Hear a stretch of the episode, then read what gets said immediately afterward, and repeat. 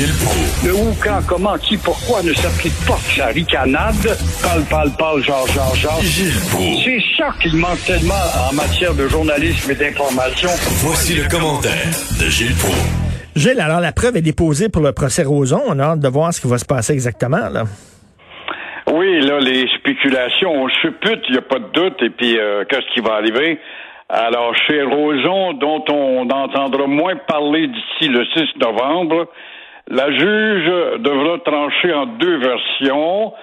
Elle l'a provoqué, comme il dit, ou encore, elle, elle va dire, il m'a agressé. Bon, alors on n'est toujours pas branché là-dessus, c'est tout un dilemme à dénouer.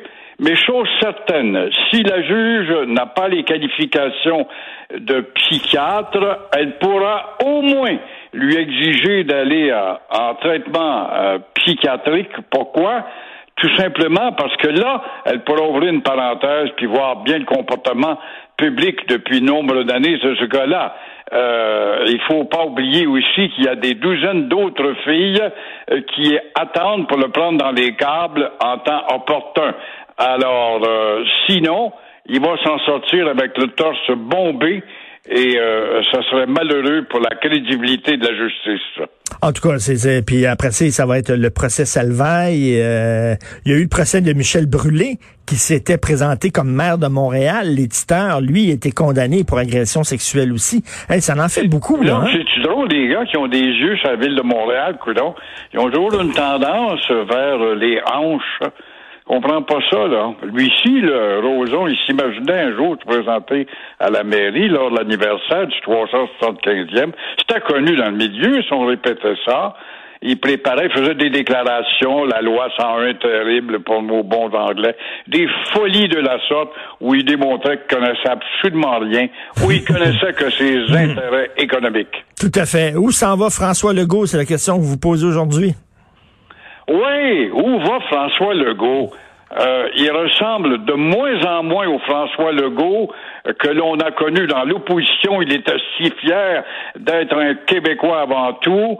Et euh, là, on le voit, oui, c'est à Dawson, oui, c'est à McGill, et encore pire, euh, oui, à Air Canada.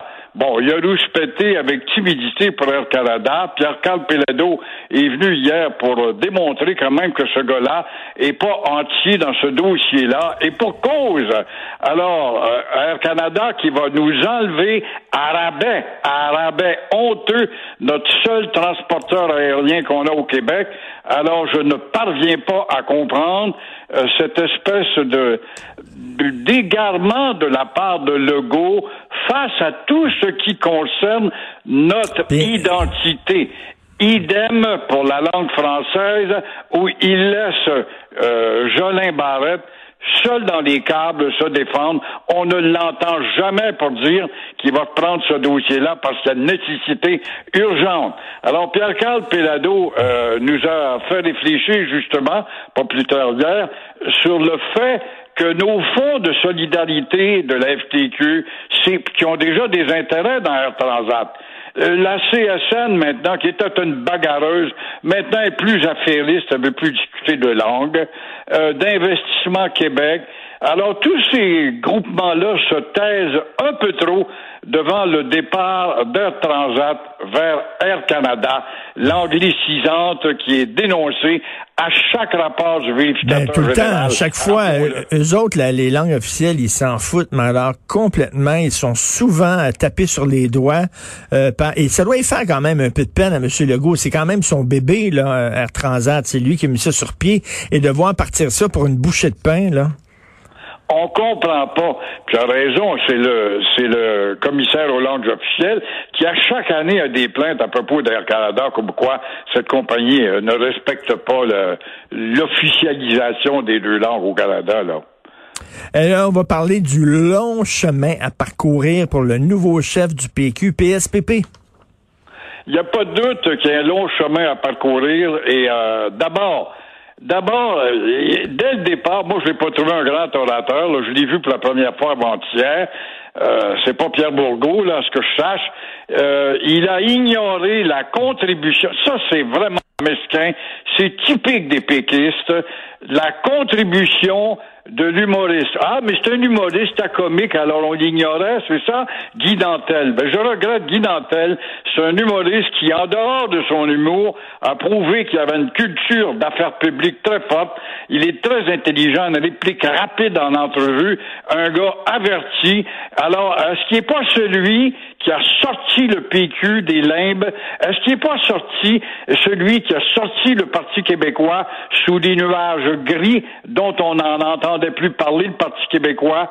Alors, en échange, il a eu droit au snobisme euh, de ce parti où il y a beaucoup trop de gens qui se pensent là-dedans, mais qui pensent pas plus loin que le bout du nez. Parce que Guy Nantel a justement accordé une entrevue à, Sophie Durocher, puis euh, il a dit qu'il a poursu l'appel de, de M. Euh, Paul Saint-Pierre Plamondon. C'est effrayant. C'était pour effectivement, c'est une confidence qu'il a faite chez Sophie mm. et qui démontre encore une fois qu'il concrétise la mentalité ancrée au Parti québécois si t'es pas au niveau de 70 000 pieds d'altitude, on te regarde pas, on te regarde de haut en bas. Mais on a besoin d'en bas pour faire avancer la cause.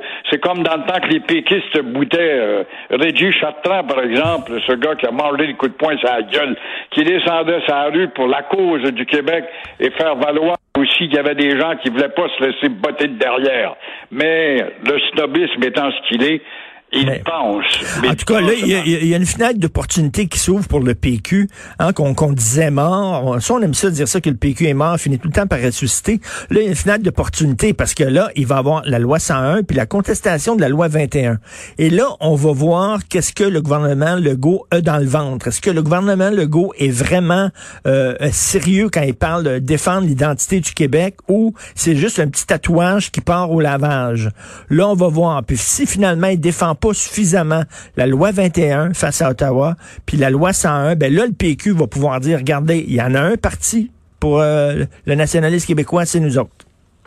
Oui, il va pouvoir se refaire les griffes, il n'y a pas de doute, parce que le gauche, jusqu'à maintenant, il pratique malheureusement un nationalisme de, de vernis, de surface, et euh, il y a une aile libérale dans une coalition, son parti, mais on voit que l'aile péquiste pèse pas très lourdement là-dedans, puis l'aile libérale. As-tu entendu, toi, un autre, ben, Caroline Proux en tête, puis combien d'autres, des petits ministres, moyens ministres, puis des petits ministres de ci, puis de ça, les sortir de leur... Euh, étable, puis venir dire Hey, c'est vrai, Jolin, notre ami Jolin Barrett a fait un constat, il est inquiétant, préparez-vous, les gens dans mon comté, euh, il y a un problème à régler et à redresser.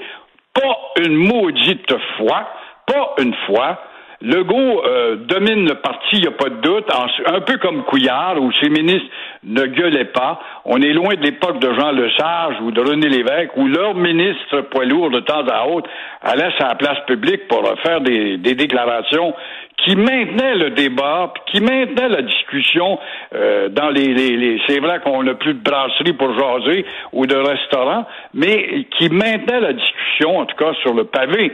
Ce qui est plus le cas aujourd'hui, c'est euh, le silence total, institutionnalisé, et ça, c'est très mauvais. Écoutez, en, en, terminale, il y a un livre qui va sortir, euh, ça s'intitule Micro fermé de Sébastien Trudel, ancien justicier masqué sur la radio des années 80. Il a parlé à Mario Lirette, il a parlé à Lucien Francaire, il a parlé à Ricky D. Il dit c'était la débauche pendant ce temps-là, la radio. Vous, vous faisiez de la radio d'information. C'est certain que c'était pas là-dedans, vous étiez pas là-dedans, mais ah, la radio FM de musique, le salaire, c'était rock'n'roll en maudit. C'était une radio débandade, décousue, avec des, des espèces d'uluberlus, euh, décousus, c'est le cas de dire intellectuellement, qui jouaient avec leur titre. Euh, Franqueur, moi, c'est un professeur, c'est un gars que j'aime bien, je le connais dans le privé.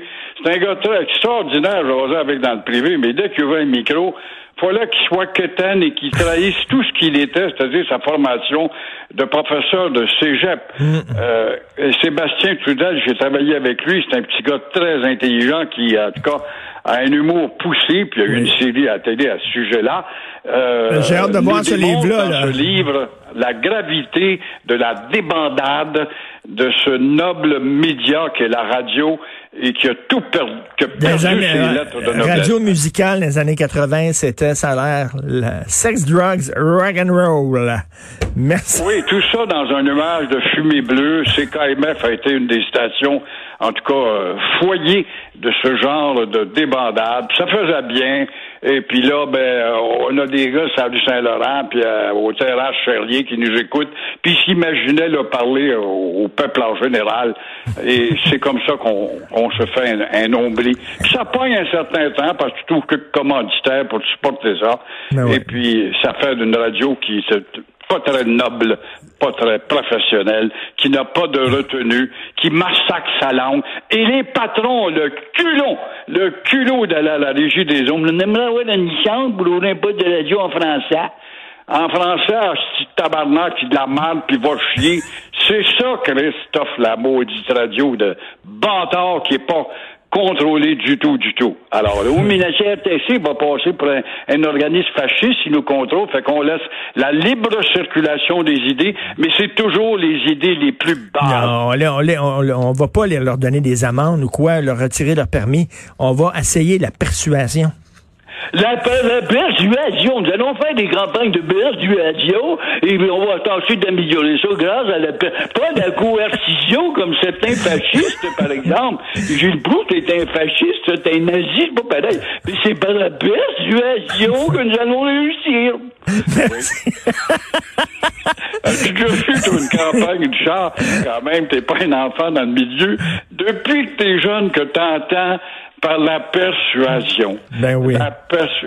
Ça n'a rien changé. Il n'y a rien qui a changé dans notre vie. Au contraire, tout empiré grâce au laxisme, la liberté dans laquelle nous surnageons. Merci beaucoup. Je vais vous laisser. Je pense, je pense que c'est l'heure de vos médicaments, M. Brou. Moi, je vais prendre mon Valium, là. Okay. Bonjour, Gilles Proux. Salut, bon week-end.